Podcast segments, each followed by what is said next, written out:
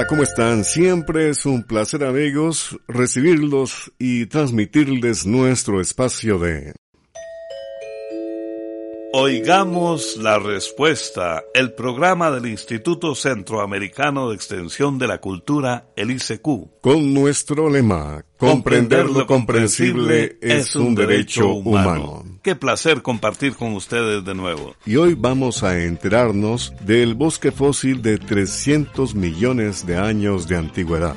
¿Por qué será que la piel de las personas se arruga? Y nos daremos cuenta cómo es la gallina criolla. Estos y otros interesantes temas los conoceremos hoy, ustedes y nosotros, Oigamos la Respuesta. Bienvenidos. Aquí tenemos la primera pregunta de un amigo oyente que nos escribe desde la provincia de Punta Arenas, en Costa Rica, y su consulta dice así. Quiero saber de un bosque fósil encontrado hace poco en Nueva York. ¿Cuántos años de antigüedad se calcula que tiene este lugar? Escuchemos la respuesta.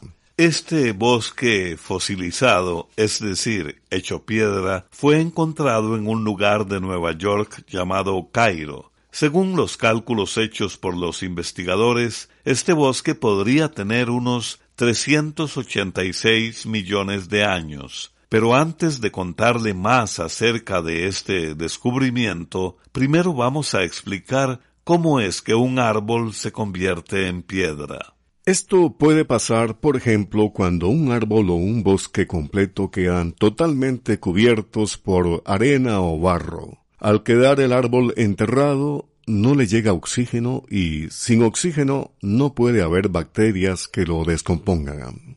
Entonces, poco a poco ciertos minerales como el sílice y el carbonato de calcio, que se encuentran disueltos en el agua, van penetrando por los poros del árbol.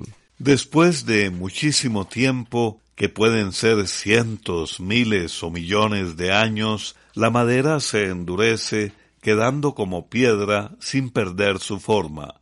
Vamos a contarle que esta clase de bosques hechos piedra se han encontrado en varias partes del mundo, pero parece que el hallado en Nueva York es el más antiguo de todos. Se trata de una enorme extensión cubierta con tres clases de árboles ya desaparecidos que fue destruida por una gran inundación. Este descubrimiento ayuda a los científicos a comprender cómo fue la evolución o cambios de los árboles desde esas remotas épocas de la historia del planeta y cómo influyeron en la formación del mundo que conocemos hoy en día. Música centroamericana. Salvador Cardenal de Nicaragua interpreta Árbol Cantor los acordes de guitarra llenan de poesía las palabras del autor que dice, ¿quién elaboró los instrumentos de cuerda y viento? La guitarra y el violín son madera de pura montaña. Que la disfruten. cantor que bebió un río y un sol. ¿Y quién labró los instrumentos? de cuerda y viento.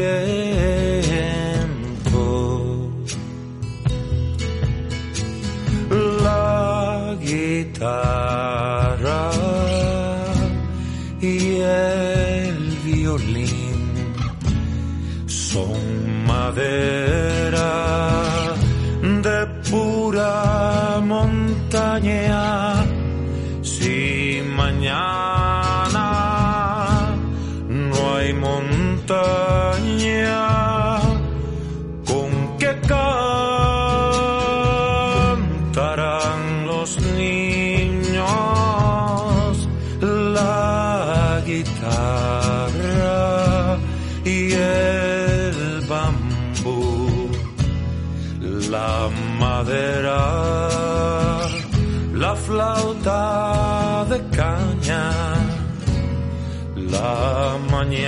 Mañana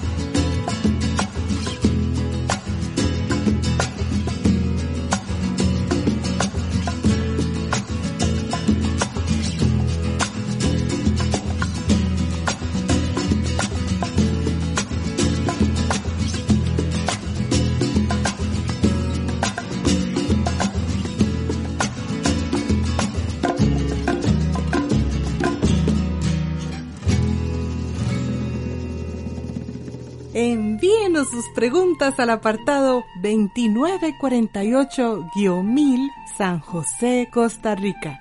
También nos puede contactar al correo electrónico isq.org o encuéntrenos en Facebook como Oigamos la Respuesta. Continuamos la tradición de 55 años con ustedes desde 1964 en Oigamos la Respuesta. Un amigo oyente nos envió un correo electrónico desde San José, Costa Rica, con esta pregunta. ¿A qué se llama gallina criolla? Oigamos la respuesta. La gallina criolla es la que corrientemente se conoce como gallina de patio, rural o casera. Se alimenta de cosas que encuentra en el ambiente donde vive, como gusanos, insectos, granos de maíz, arroz, restos de frutas y otros vegetales. Además, a diferencia de las gallinas de granja, las gallinas criollas se desarrollan de una manera más natural y saludable, sin el estrés y encierro que viven las aves de granja. La llamada gallina criolla desciende de la mezcla de las gallinas que había en el continente americano con las que trajeron los españoles en la época de la conquista. Hay muchas variedades de gallina criolla en los diferentes países de América. En Costa Rica, la gallina criolla es más bien grande, de patas largas y a veces sin cola. Pueden ser de color rojo amarillo o negras, con la cara blanca. La gallina criolla se ha utilizado desde la época de nuestras abuelas para preparar diferentes platillos, y aunque su carne es un poco más dura que la del pollo, tiene un sabor más gustoso. Comprender lo comprensible es un derecho humano. El joven Óscar Alejandro García Barea nos escribe desde Nicaragua y pregunta, ¿por qué a las personas cuando envejecen les salen arrugas? Oigamos la respuesta. La piel es una capa muy delicada que cubre nuestro cuerpo y nos protege del medio exterior como del sol y el viento. Sin embargo, conforme se envejece, la parte de encima de la piel, llamada epidermis, se va adelgazando y pierde grasa y elasticidad. Con el paso de los años, la piel también va perdiendo la capacidad de retener la humedad. Entonces se va secando y es cuando aparecen las arrugas. También hay otras cosas que influyen para que aparezcan arrugas con más rapidez, como asolearse mucho sin protegerse, el fumado, el beber mucho licor, dormir mal y la mala alimentación, Además, vamos a contarle que las arrugas aparecen con más facilidad en personas muy blancas y en aquellas partes del cuerpo que están más expuestas al sol, como la cara, las manos, los brazos y el cuello de la persona. Amigos, con la alegría interpretativa que caracteriza a la música panameña y la instrumentación como el acordeón, vamos a escuchar una canción de ese país de Panamá interpretada por Alfredo Escudero, una canción titulada Coralia. Escuchemos.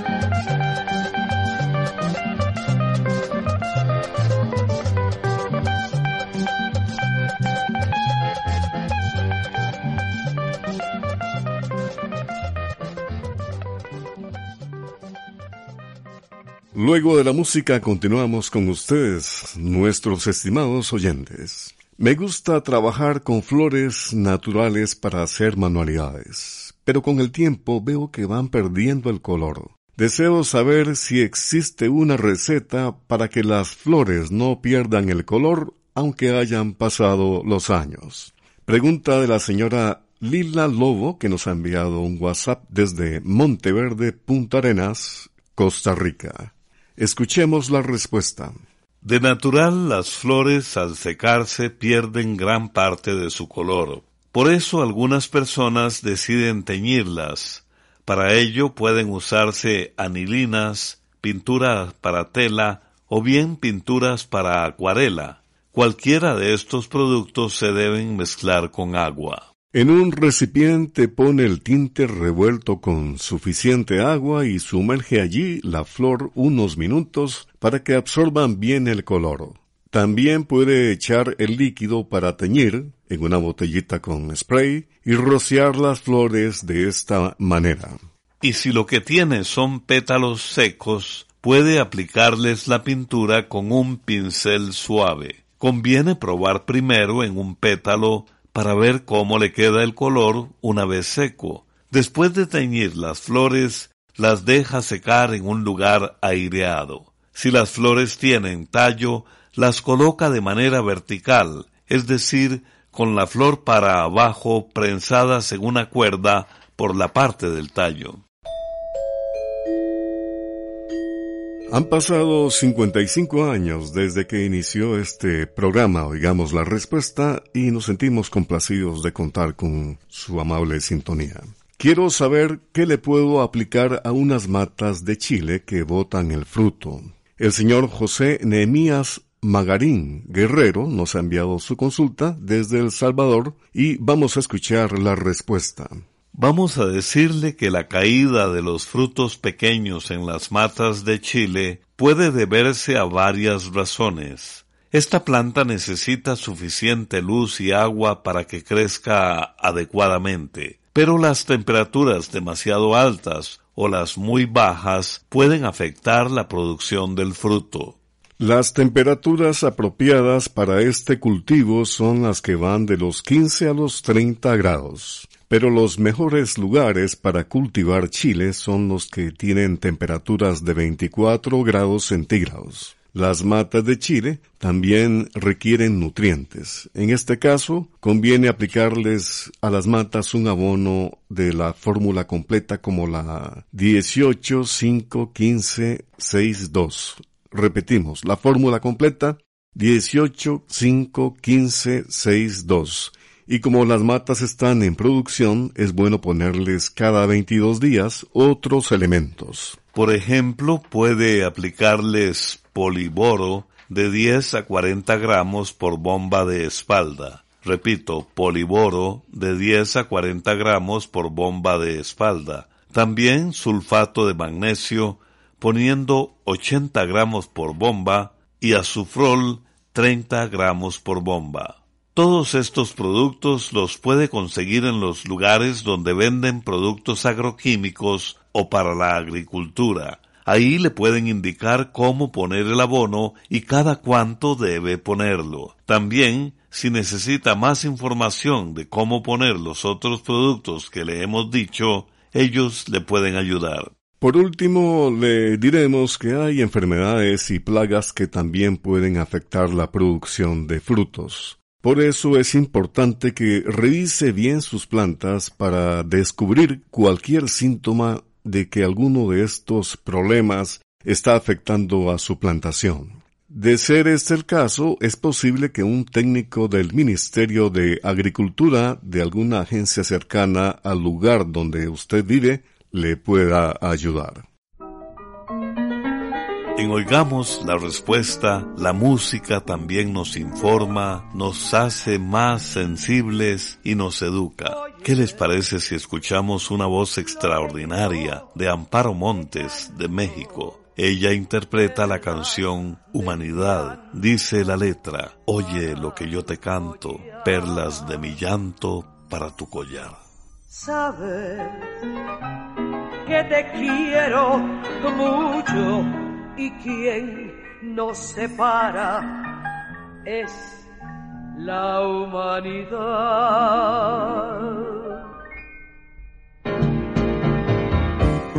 Humanidad, ¿hasta dónde nos vas a llevar con tu trágico sino? ¿Cuál será mi destino?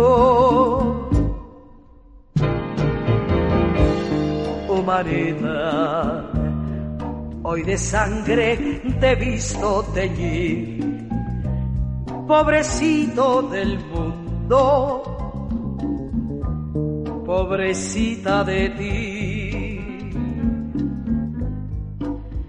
Si rodando los dos por la vida, un encuentro nos diera el acaso solo un beso, tal vez un abrazo, te daré, nada más te daré. Humanidad, hoy de ti me separa el deber. Quiera Dios que mañana nos volvamos a ver. Y bien amigos, luego de escuchar la hermosa voz de Amparo Montes de México, continuamos con ustedes, nuestros estimados oyentes. Y aquí está la pregunta del señor Gravin Rojas Gutiérrez. Nos ha enviado un WhatsApp desde Alajuela, Costa Rica, y nos comenta. Me gustaría conocer más de la extraordinaria costarricense llamada Carmen Venegas. Escuchemos la respuesta.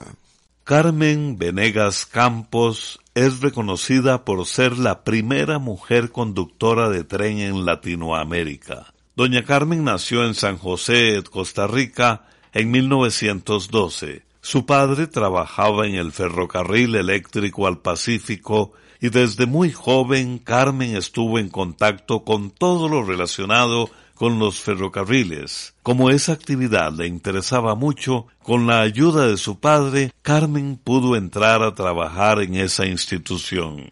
Esto fue todo un logro, tomando en cuenta que era una época en donde era mal visto que una mujer hiciese trabajos considerados propios de los hombres. Allí aprendió todo lo que tiene que ver con el manejo de locomotoras, hasta que finalmente pudo hacer su sueño realidad. A los 18 años, la joven Carmen hizo su primer viaje conduciendo el ferrocarril hacia el puerto de Punta Arenas. Pero Carmen Venegas quería lograr aún más cosas en su vida y por eso pidió una beca al gobierno para irse a estudiar ingeniería eléctrica a los Estados Unidos, pues esa carrera no se daba en Costa Rica. Carmen Venegas fue la primera latinoamericana en estudiar esa carrera en el Instituto de Virginia, en donde se graduó con distinción y además de la ingeniería eléctrica, doña Carmen también se graduó como piloto de aviación. Cuando terminó sus estudios, doña Carmen Venegas se quedó trabajando como ingeniera eléctrica en la empresa General Electric de Estados Unidos. Allí también fue la primera mujer profesional en trabajar para esa reconocida empresa. Si desea hacernos llegar su pregunta a través de una llamada telefónica, nuestros teléfonos son código de área 506 número 2225-5338 o 2225-5438. También puede contactarnos a través de un mensaje de WhatsApp al teléfono código de área 506, número 8485-5453. Comprender lo comprensible es un derecho humano. Gracias por compartir con nosotros, oigamos la respuesta. Un amigo oyente que nos escribe desde la ciudad de Heredia en Costa Rica dice, Quiero saber si las gallinas de ciertas zonas, como por ejemplo la balsa de San Ramón de Alajuela, son mejores ponedoras que otras. Escuchemos la respuesta. Se conoce como gallina ponedora a la que pone unos 300 huevos al año. Esas gallinas necesitan una buena alimentación y cuido, y contar siempre con suficiente agua fresca.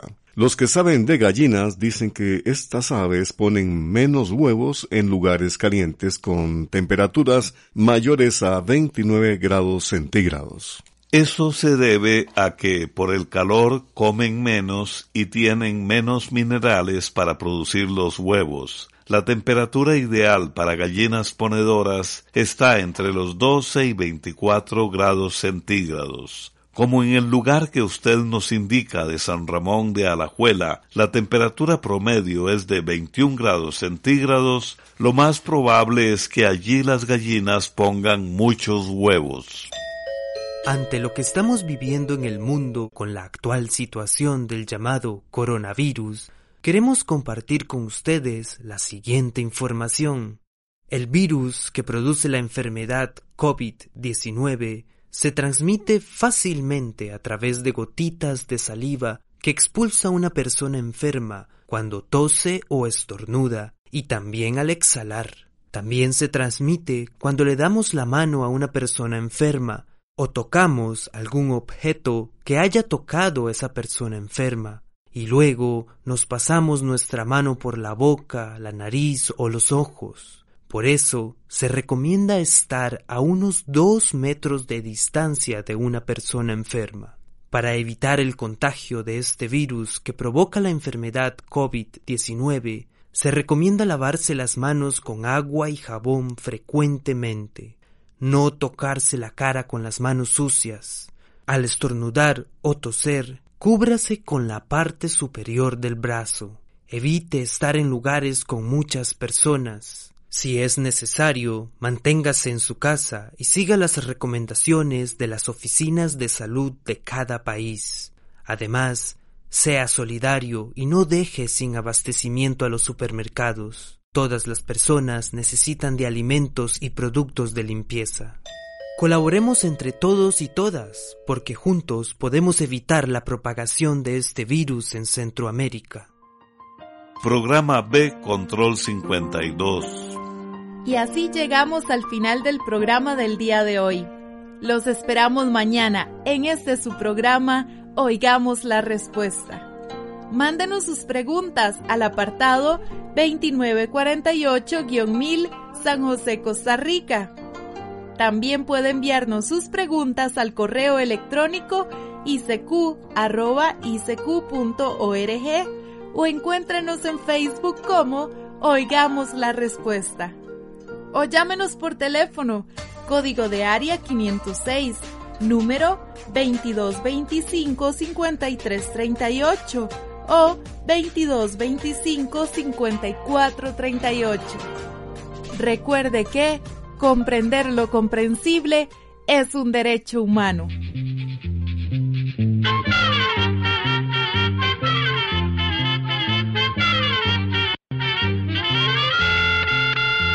momento de despedirnos. Se va a la escuela, se va cantando